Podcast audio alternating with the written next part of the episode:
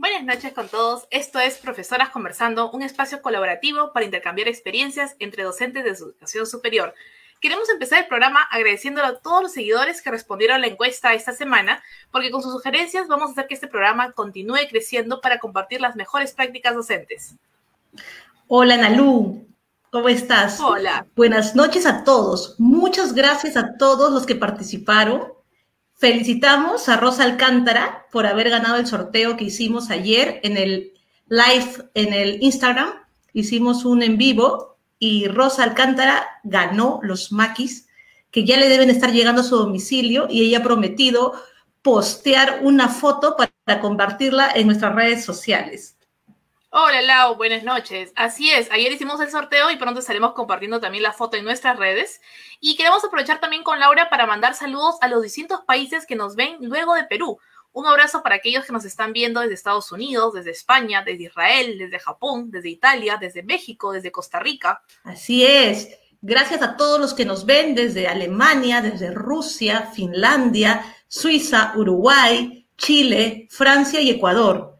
Saber que nos siguen desde sus casas, desde, todos los rincones del mundo, nos hace muy felices y nos motiva a seguir trabajando en este espacio colaborativo.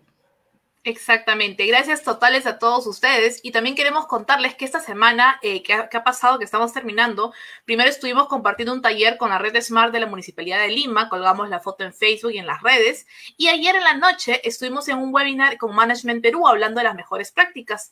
Y hemos cerrado ayer, el día jueves, con un live en Instagram. Muchas gracias a todos los que nos siguen en todas las redes. Ha sido una semana intensa, compartiendo con otros profesores y personas interesadas en las mejores prácticas en educación superior en el entorno digital. Bueno, pero hoy vamos a hablar sobre la investigación.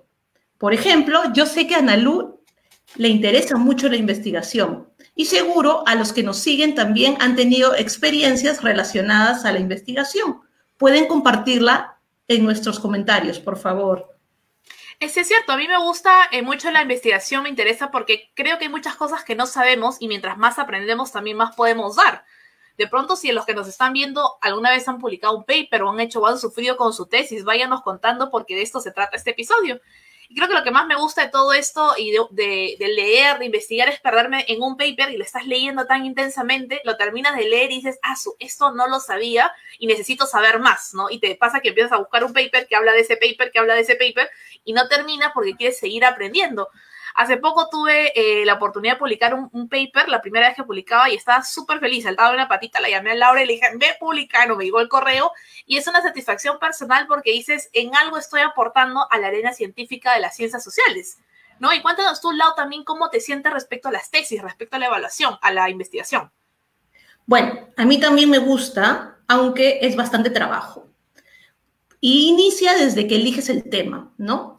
Y una vez que eliges el tema, buscas tu marco teórico, tus antecedentes nacionales, internacionales, elaboras tu instrumento, aplicas el instrumento, ya sea una encuesta, entrevistas, y luego viene lo bueno, ¿no? La parte de analizar los resultados, comprobar si tus hipótesis estaban en lo correcto o si no, ¿qué pasó? ¿Cuál era la realidad? Bueno, yo te confieso que cuando estaba en pregrado, sí me daba miedo, me daba mucho miedo, dolores de cabeza, palpitaciones, angustia, pero en la maestría tuve una buena profesora de investigación y una mejor asesora.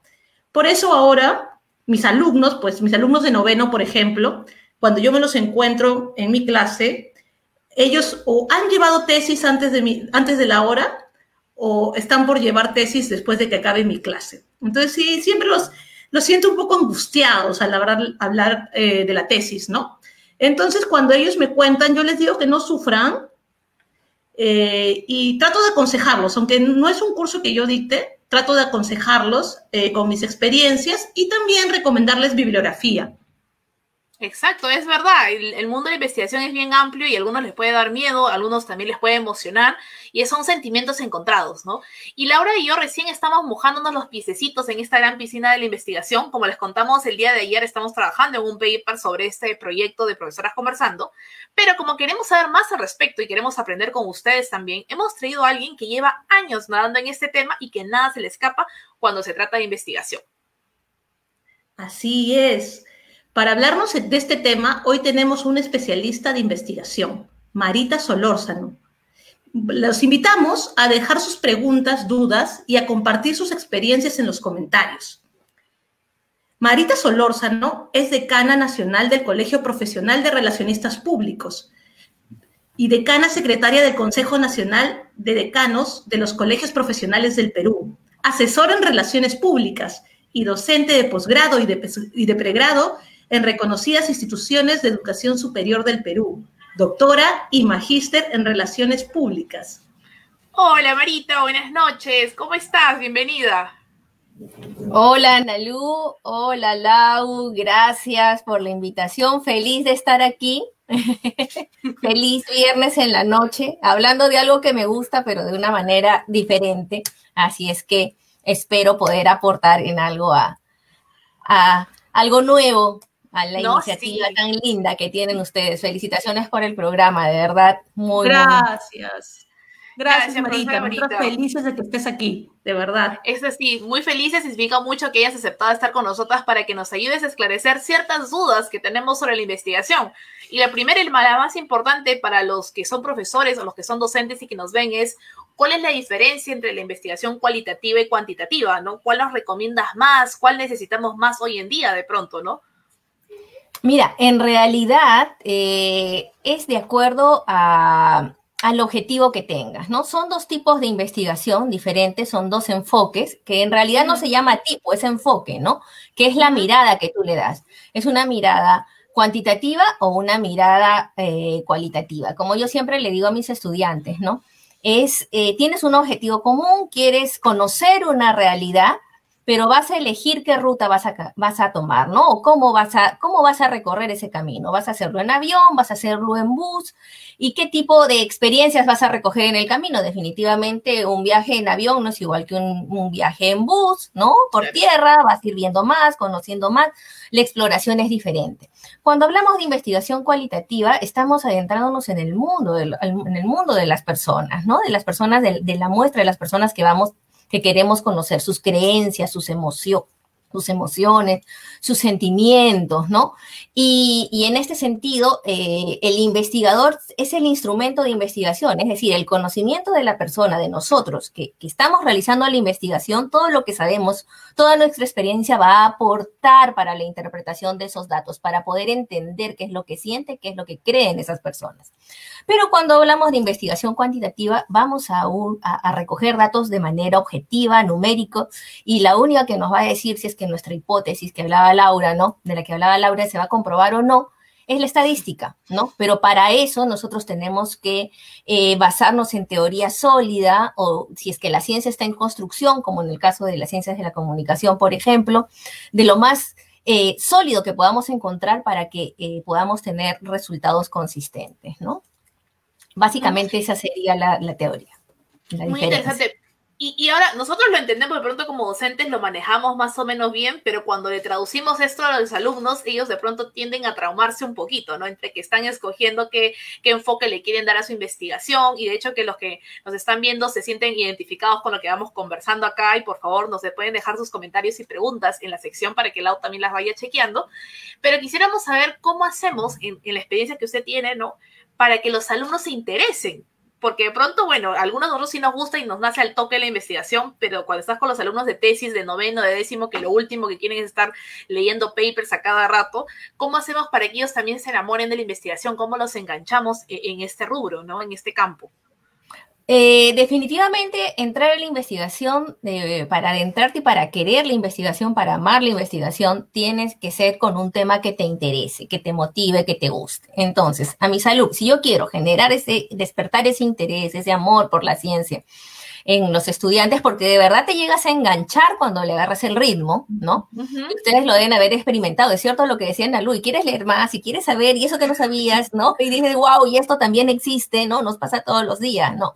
O, o si no, y esto lo hicieron en otro lado del mundo y en otro idioma, y yo pensé que había descubierto la pólvora, ¿no? Entonces...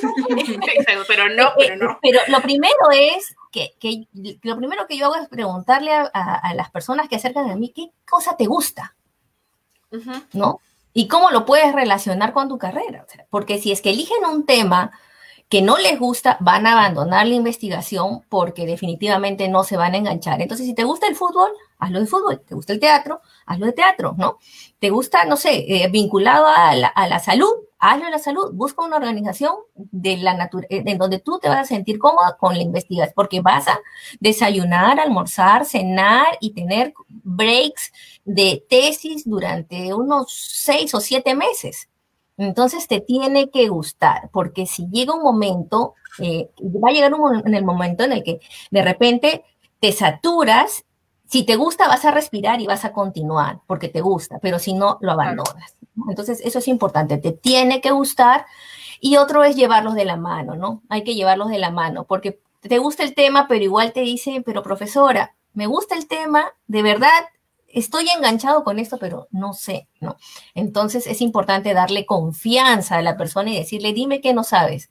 Y te miran, ¿no? No sabes nada, no entendiste nada, ya, no eres el único, a todos nos pasa. ¿no? Claro. Entonces, pero tienes que ser sincero y, tienes que darle esa confianza y llevarlo de la mano y decirle, ok, ahora vamos a hacer esto, luego vamos a hacer esto, y porque a veces ya cuando se emocionan y quieren seguir avanzando, y le digo, no, respira y vamos a ir paso a paso, porque vas a agarrar viada y va a llegar un momento en el que te vas a detener y lo vas a querer abandonar, y no queremos eso, ¿no? Hoy día vi el post que pusieron muy lindo, ¿no? De la cara del asesor de tesis cuando ve que su alumno, tal cual, me sentí totalmente sí, identificada eso.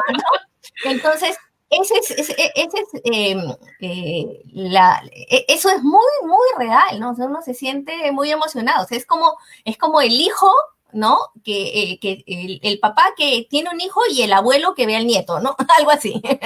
Sí, ese es un sentimiento muy, muy interesante porque, claro, los, los, has acompañado en el proceso de crear esta tesis y luego lo ves sustentando, por lo menos te enteras que lo sustentó y dices, ay, yo lo ayudé, yo aporté aunque sea una coma, ¿no? En esa tesis y mira cómo después de que sufrimos, no sé, nueve meses, un año, lo logramos, ¿no? Y es como, como dar a luz y tener ahí al, al, al producto, al niño. Y y ver la cara de felicidad de esa persona que muchas veces entró en pánico, lloró porque pasa, ¿no? Pataleó y que de pronto... Doy fe, doy fe. Está feliz, ¿no? Entonces eso te llena muchísimo. Muy, muy interesante, profe, lo que nos comenta, porque de hecho, claro, nosotros como docentes vemos a nuestros alumnos en eso, los intentamos enamorar, pero también está la parte del docente investigador, ¿no? Y de pronto eh, la pregunta sería, ¿por qué necesitamos más docentes investigadores aquí en el país, ¿no? ¿Cuál es el, panorama de la investigación en, los docentes, ¿no? ¿Cómo lo ve usted? ¿Qué recomendaciones tiene para ellos? Bueno, definitivamente eh, para nadie es novedad que eh, nuestro país en investigación en general pues le falta mucho, ¿no? Y en realidad los docentes hemos aprendido a investigar en el camino, porque tenemos que ser todos honestos. No es que desde pequeñitos nos formaron para la investigación, ¿no? Ni incluso ni en el pregrado, ¿no? Sino en el camino hemos ido aprendiendo a investigar. Y la necesidad, pues, es, es importantísima de tener docentes investigadores, porque no se trata solamente de entrar a un aula, a un salón de clases y replicar lo que otros ya ya han dicho, ¿no? Si no hay que aportar, hay que aportar.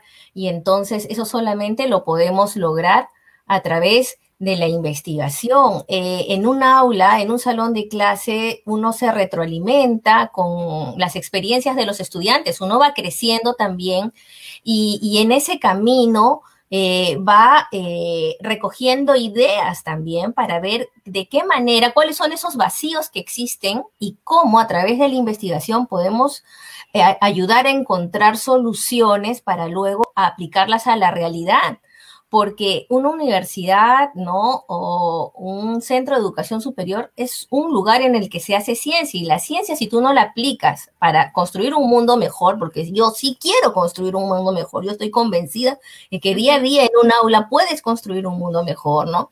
pero no solamente a través del aprendizaje que les das a los alumnos, sino a través de la investigación para poder justamente ¿no? Solucionar esos problemas que hay allá afuera del salón de clase, porque los formas para, para el mundo, entonces, para que vayan a arreglar el mundo. Entonces, hay que investigar, hay que investigar, investigación básica, porque la teoría ayuda, se llama investigación básica, la que solamente genera teoría, luego, me, luego para hacer investigación aplicada, ¿no? Entonces, para solucionar el problema. Pero a veces todos que pensamos que vamos a hacer investigación aplicada de frente, no, tenemos que de todas maneras pasar por la parte teórica porque eso nos, nos va a dar más elementos para que luego cuando vayamos a trabajar una organización podamos aplicar todo lo que sabemos, ¿no? Entonces es vital, o sea, queremos cambiar el mundo, nosotros también. Ok, perfecto, tenemos que investigar, ese es nuestro aporte como docente. Excelente, Marita. Mira, aquí nos cuenta en los comentarios, Paul Ramos dice, en cuanto a investigación, no todos tienen a la mano o las cualidades necesarias para la investigación, pero a todos se les puede incentivar si se toca un tema adecuado. Por experiencia tuve un alumno que aparentemente no era muy bueno en el tema de investigación, hasta que conversando me di cuenta que no había seleccionado bien el tema. Finalmente cambió por un tema más práctico, porque había seleccionado algo muy teórico, denso para él, y al final hizo un paper muy bueno. Claro, nosotros tenemos nuestros alumnos que primero tienen la idea de que el tema tiene que ser nuevo, completamente nuevo, ¿no? Innovador, innovador. Innovador. O sea, piensan que lo innovador es nuevo, es algo que apareció en su, en, sus, entre sueños, como... Se manifestó entre sueños. Le, apareció el sueño, ¿no? Y a veces se dan, cuando empiezan a investigar, cuando empiezan a buscar, se dan cuenta que no es, eh, no era tan nuevo, pero no significa que no pueden innovar o aportar, ¿no es cierto? No, definitivamente. Lo que pasa es que cuando escuchamos y leemos en todos los libros de investigación que dice el tema tiene que ser innovador, nosotros decimos, no, no puedo hacer la tesis porque hasta que me ilumine, ¿no? Y en ese, y, y como tú dices, luego en la noche, ¿no? Sueñas y te iluminas, pero te iluminas de una manera tan compleja que es algo que no puedes aterrizar, ¿no? Entonces, porque, claro, tiene que ser innovador y tiene que ser viable también. Entonces, cuando nosotros escuchamos innovador, no pensemos que vamos a descubrir la pólvora, porque casi todo ya está estudiado, casi todo, ¿no? Pensemos en innovar dentro del conocimiento que ya existe. ¿Qué cosa novedosa, ¿no? Le podemos agregar a eso que ya fue investigado, porque de eso se trata, ¿no? Por eso nosotros buscamos antecedentes de la investigación y en esos antecedentes encontramos algunos vacíos, o no necesariamente un vacío, algo, algo que el investigador le faltó, no entendamos vacío así, sino de repente nosotros tenemos algo en la cabeza, pero el investigador no lo tuvo como objetivo, entonces no lo investigó. Entonces vemos, a ver, son cinco o seis investigadores que no han, no, no tuvieron este objetivo, no, no se plantearon ese objetivo, yo me lo voy a plantear porque yo sí lo quiero conocer. Y eso ya es innovador, porque estoy haciendo algo diferente, ¿no? Entonces, no pensemos que tiene que ser un tema extravagante, que eh, enredado, que nadie lo entiende, ¿no? Ni siquiera él mismo, menos el asesor, porque a veces vienen con un título y digo, bueno, por favor, ¿me puedes traducir esto? Dime con tus palabras qué cosa es lo que quieres hacer, ¿no? Y cuando me lo intentan explicar, tampoco me lo pueden explicar. ¿No? Y le debe haber pasado a muchos profesores, ¿no? ¿Por qué? Porque para escoger tu tema, tú tienes que leer mucho antes, o sea, no se trata de iluminarte, sucede que vienes con un tema que te gusta mucho, ¿no? Y que es innovador y que aporta un poquito más de conocimiento, pero cuando entras en la entrevista con, con tus asesores, ¿no?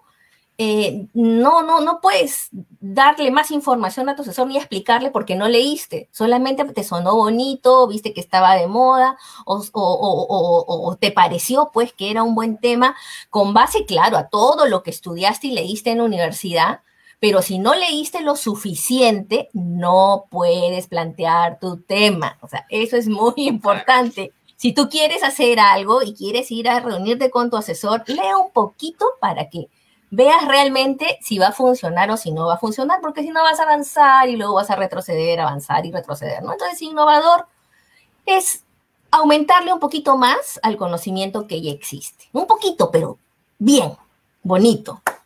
Claro. Ir paso a paso es importante, tener bien el planteamiento, haber leído previamente para que ese planteamiento te quede pues redondo, como se dice, ¿no? Marita, algo que también a mí me ha pasado como profesora con mis alumnos, eh, como yo comentaba hace un rato, yo dicto un curso de noveno ciclo. Eh, y en paralelo los chicos están llevando su curso 1 de tesis. Entonces, eh, algo que me ha pasado es que llegan los finales, ya, ya están en la semana 14, y me dicen, profesora, necesito eh, un especialista en tal tema para que pueda validar mi instrumento de investigación.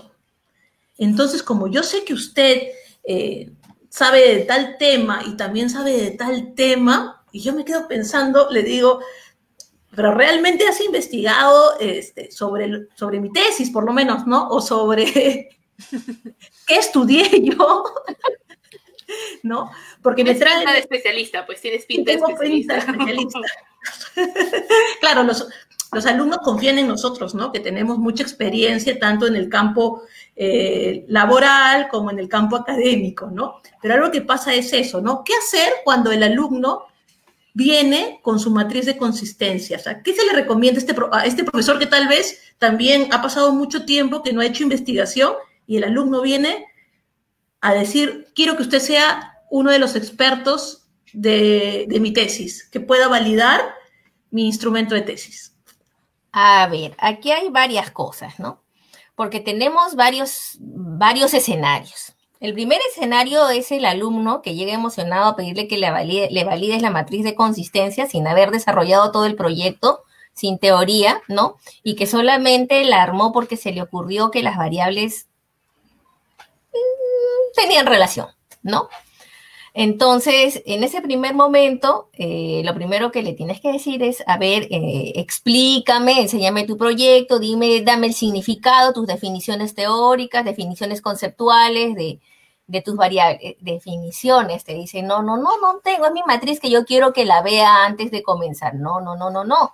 Tu matriz no te la puedo ver antes de comenzar. A ver, tráeme la descripción de tu realidad problemática. Ay, la descripción de la realidad problemática. Ese es el primer escenario, ¿no? El segundo escenario es en el que efectivamente ya tienen descripción de la realidad problemática, ¿no? Tienen, eh, tienen el proyecto listo y ya hay que validar, ¿no? Pero acá es muy importante que más allá de las definiciones, eh, de la definición de términos, de las definiciones conceptuales y de toda la teoría eh, que, está, que, han incluido en, el proyecto o en la, o en la tesis, ¿no? es importante que, que, que realmente busquen a un especialista, porque, por ejemplo, ¿no? Yo soy especialista en relaciones públicas y comunicación corporativa, ¿no? Entonces, poco podré aportar realmente en un instrumento de medición de comunicación audiovisual, ¿no? como por ejemplo, ¿no? Algo tan especializado como eh, planos, ¿no? O de repente propio del lenguaje audiovisual. De hecho, ¿no? Eh, los conocimientos de semiótica y de semiología los tenemos, ¿no? Pero estamos hablando de un especialista, o sea, la persona a la que se le va a validar el, instrumento de, de medición, ¿no? tiene que ser consciente que está buscando al especialista adecuado. Y a veces se resienten y da pena decir que no, pero va de, ambas partes, ¿no? Entendimiento de ambas partes. Hacer entender bonito a la persona que está solicitando que le validemos que es algo sumamente serio, porque de eso depende su tesis, el éxito de su tesis, porque si no, el instrumento no va a medir lo que quiere medir. Entonces, no es solamente la definición de términos, las definiciones conceptuales, ¿no? La operacionalización y ya. No, definitivamente es mejor. O sea, no te puedo decir que en el peor de los escenarios no lo podemos hacer porque si hemos estudiado, si es en nuestra carrera lo podemos hacer. Pero si tú quieres un instrumento A1 que realmente pues te mide exactamente lo que lo que quieres medir en el caso de la investigación cuantitativa, porque en lo cualitativo vamos más con la triangulación y ahí con mayor razón necesitas un uh. especialista porque es algo de, de experiencia, algo subjetivo, ¿no? Eh, uno decirle bonito a, la otra persona que, no lo puedes hacer, ¿no? Porque que no sería lo recomendable, ¿no? Claro siempre los apoyamos igual. De alguna manera u otra lo mandamos con un especialista. Con un especialista. lo derivas, lo derivas, lo derivas. O, le damos nueva bibliografía para que revise a ver si, si va por ahí también, ¿no? Si le faltó. Juan Carlos eh, Castro nos pregunta, ¿qué otras opciones hay aparte de una tesis? Tengo un amigo que sufre hace 10 años sin tratar de hacerla. 10 años. Wow, es bastante. De repente se asustó en algún momento con algún curso de investigación. Bueno, eh, es que eso depende de la universidad, ¿no? En realidad eso depende de la universidad. Hay universidades en las que, eh, en las que puedes sacar el título del grado con tesinas, ¿no? Pero usualmente es con, con una tesis, ¿no? Es con una tesis. Y en realidad, eh, la recomendación para el amigo de Juan Carlos sería pues, que, no se asusten, o sea, que es básicamente, es, es, es, es, más fácil de lo que parece, ¿no?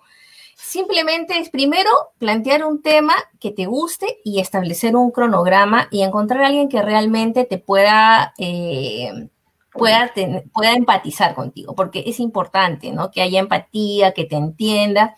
Y, si, y si lo quieres hacer solo, lo haces solo, pero hay que mm, ser disciplinados, ¿no? Tratar de cumplir con el cronograma y cuando uno no sabe algo, pedir ayuda, porque a mí a veces me mandan consultas y me dicen, profesora, tal cosa, estoy haciendo mi tesis y, y, y de verdad, y aquí, aquí entré en un cuello de botella, ¿no?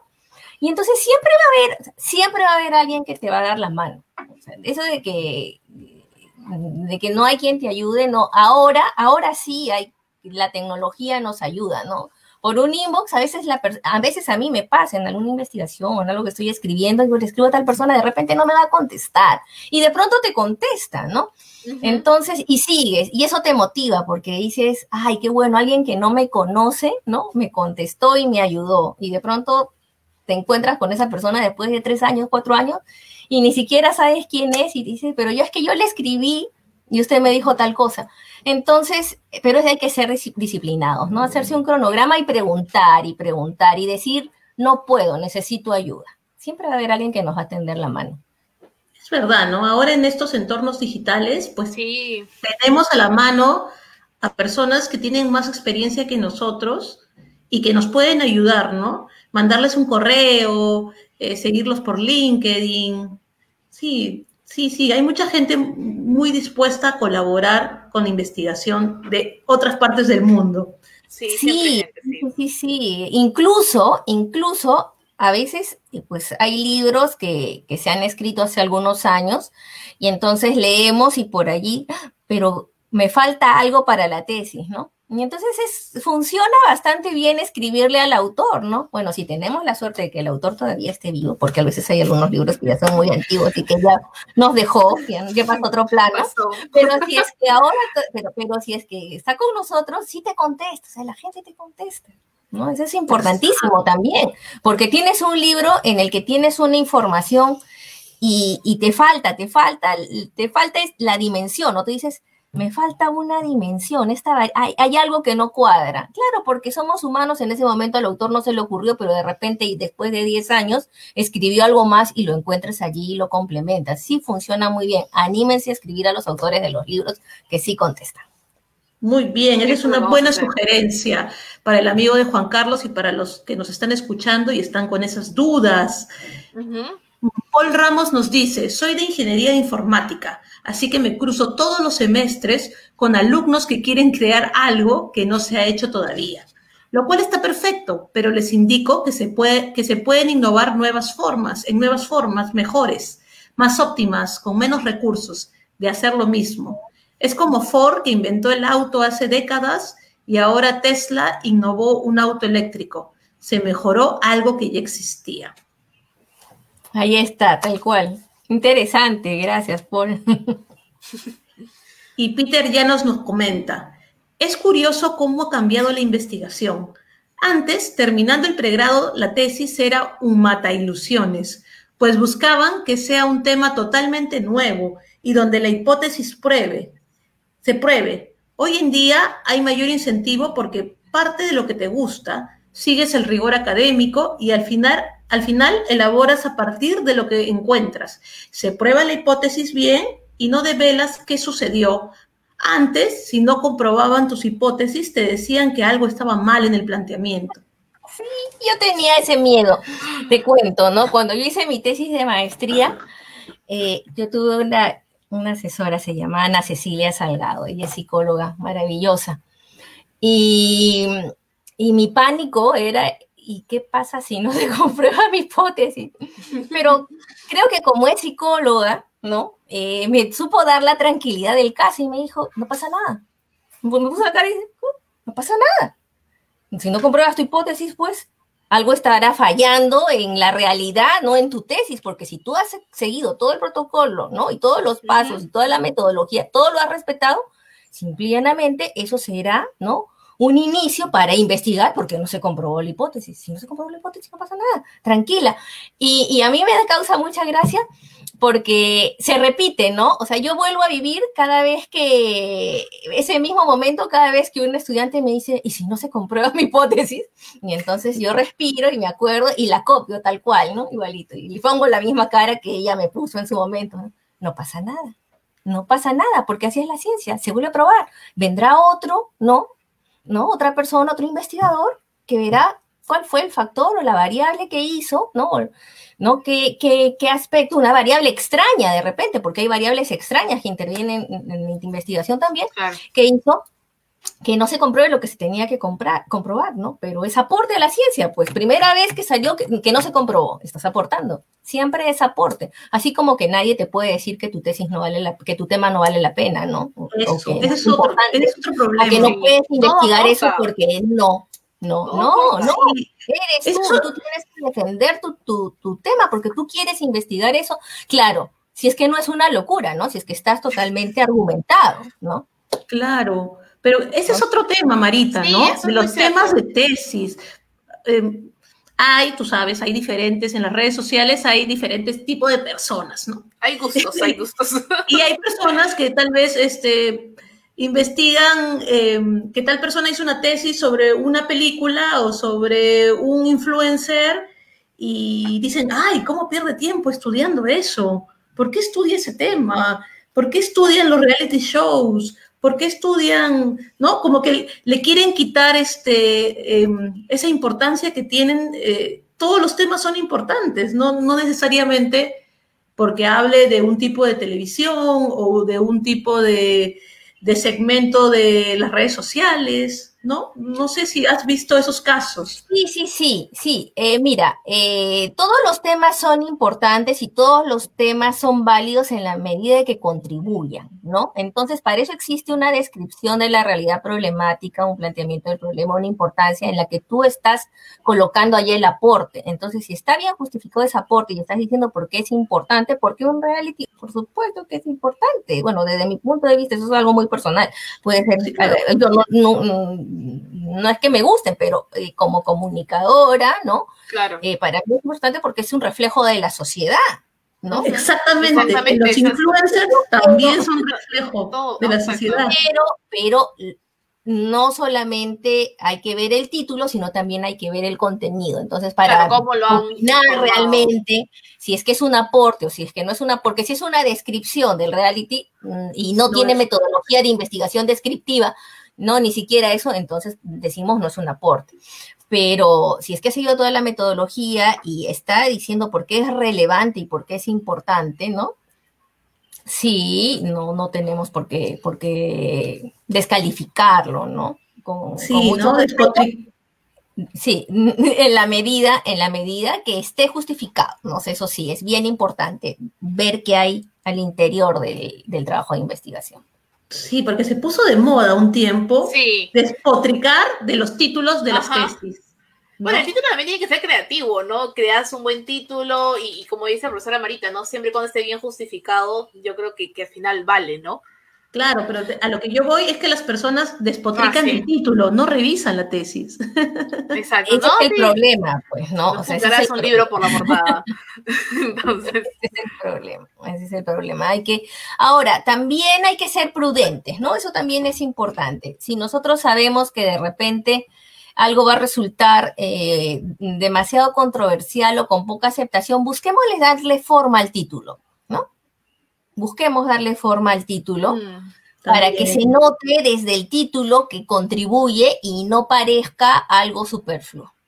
¿No? Entonces eso también es importante, porque de la, de, la experiencia de otro se aprende, ¿no? Es mejor eh, tomar la experiencia de otro que a uno mismo le pasa. Entonces, buscar en, un título que, por lo menos, que también mm, a ver, cuando tú escribes investigación, necesitas, tú quieres que te publiquen, tú quieres que te leen, que te lean, ¿no? entonces, eh, ahora es importantísimo que, tus, las palabras de tu, de tu título pues puedan aparecer en los motores de búsqueda, ¿no? Entonces, si tú pones algo muy, un caso muy particular, nunca vas a aparecer y nunca te van a leer. Entonces, eso también es importante, ¿no? Pero sí. Muy bien. Alier Ortiz nos dice, no hay tema malo si se aborda y enfoca adecuadamente. Magnolia Dusek dice, hola chicas. Saludos a Marita. Pregunta, ¿cuándo se debe determinar una muestra? ¿Qué número de población mínima debo tener para aplicar la fórmula? Gracias. Ya, eso depende, pues, ¿no? De, la investigación que esté realizando. Tiene que ser significativo, ¿no? Normalmente, bueno, si es que está haciendo una investigación cuantitativa, ¿no? Y si es que es una, es una muestra grande, es una población grande, definitivamente para tener un margen de error de un más o menos 5%, pues tiene que ser entre 390 y 400, es que es algo grande, ¿no?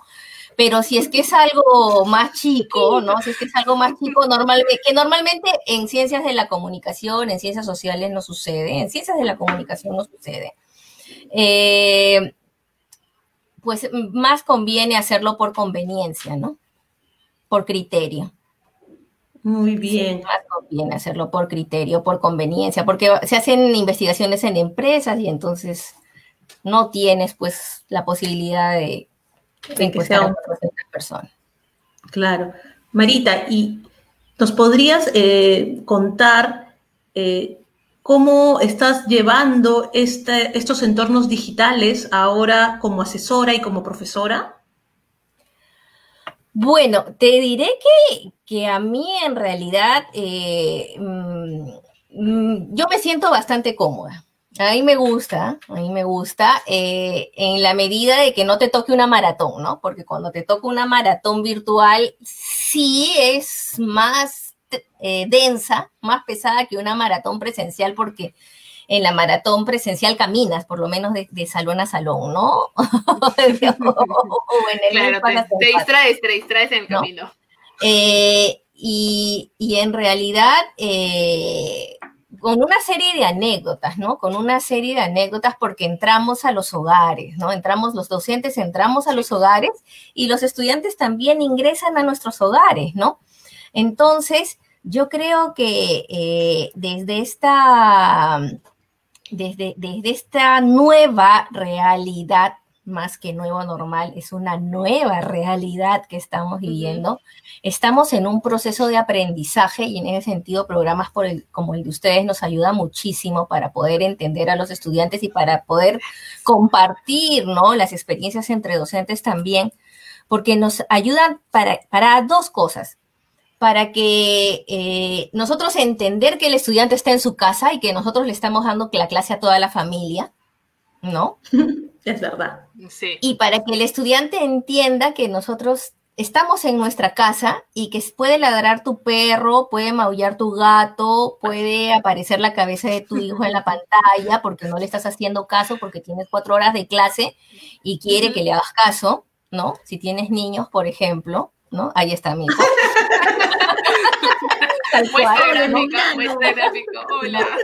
Buena gráfica. Entonces, ¿no? Entonces, eso de repente en un contexto académico, en una universidad que es rígido en lo presencial, pues es un horror, ¿no? Pero acá no, la realidad es que estamos en nuestros hogares, ¿no? Y entonces tenemos que aprender a ser más tolerantes, ¿no? Y, a entendernos, y a entendernos, porque eh, eh, yo he aprendido mucho con el tiempo y es más, eh, al comienzo sí me costó, o sea, no me costó adaptarme a las herramientas digitales, porque felizmente ya las, las había utilizado antes. Y entonces, como les digo, me siento muy cómoda porque si bien es cierto, no caminas, no te trasladas, no haces ejercicio, pero sí, pues tienes un poquito más de tiempo para hacer otras cosas, ¿no? Para escribir, para leer, para cocinar, para limpiar, porque estás en tu casa y estás en cuarentena, es lo real, ¿no? Eh, y entonces, a, mí, por ejemplo, eh, a mí esto me ha ayudado a ser un poco más flexible en que si aparece la cara de mi hijo, no, no, no, que no me suba la presión, pues, ¿no? Porque, porque ustedes que me conocen saben que es súper formal en un salón de clase, que pase algo así, pues no, es el apocalipsis, ¿no? No, pero ahora se acaba el mundo. Parece que no, se ha acabado el mundo todavía. Todavía. todavía. Estamos creciendo como personas, ¿no? Como personas, como seres humanos, y nos está humanizando muchísimo. Porque miren, eh, eh, hace unos días conversábamos y me olvidé de, contarles, me preguntaron por una experiencia eh, más allá de este día a día de la rutina y de la cara de mi hijo y del gato que maulla y del perro que ladra, ¿no? de qué me había pasado y me había olvidado de algo que realmente yo sé que va a marcar mi vida. Eh, terminé el semestre y una niña, yo digo niña, una niña me escribió. Ella había calificado todo, evidentemente, ¿no? Y para agradecerme. Mm. Y, para agradecerme, yo y, y empecé a leer la carta y decía algo así, es el correo, que lo, voy a guardar como un tesoro, que decía, muchas gracias, Miss Marita, porque cada día de su clase, porque mi mamá tiene un cáncer y tiene metástasis. Y mi mamá solamente me, me dejaba ir tranquila a sentarme a la computadora los días que tenía clase con usted. No sé qué hacía su voz en ella que la tranquilizaba. Así es que como las cosas se agradecen en el momento, yo tengo que agradecerle eso de una vez. ¿No? Y muchas cosas más y cosas de que, que su mamá un día no comió y ese día de la clase comió. O sea, yo me puse a llorar, literal. Claro. Porque jamás me imaginé que la voz de una persona, porque yo tengo mi cámara apagada, chicos, por, chicas, por problemas de conexión, ¿no? Entonces, que, el lugar en el que enseño, uno de los lugares en los que enseño me dice, apaguen la cámara, para poder tener mejor conectividad. muy buen consejo, muy buen consejo. Más la aprendía. Y entonces es una cosa que a mí me ha marcado porque ¿cuántas cosas más multipliquen eso por 200 alumnos? ¿Cuántas cosas más pueden pasar, no? Y me olvidé, mira, miren, me olvidé, pero díganme que eso no es fuerte. Sí. te humaniza, ¿no? ¿Y a cuántos docentes? ¿Por qué? Y aprovechando que hay docentes viéndonos, ¿no? yo ya decía siempre que a un alumno en una clase, en cinco minutos, le, puedes así iluminarle el mundo o le puedes desgraciar la vida, de acuerdo al tono de voz que tengas. Solo con eso, porque tú no sabes que hay gente más y menos sensible. Pero ahora, de verdad que, que es a la familia, a la casa.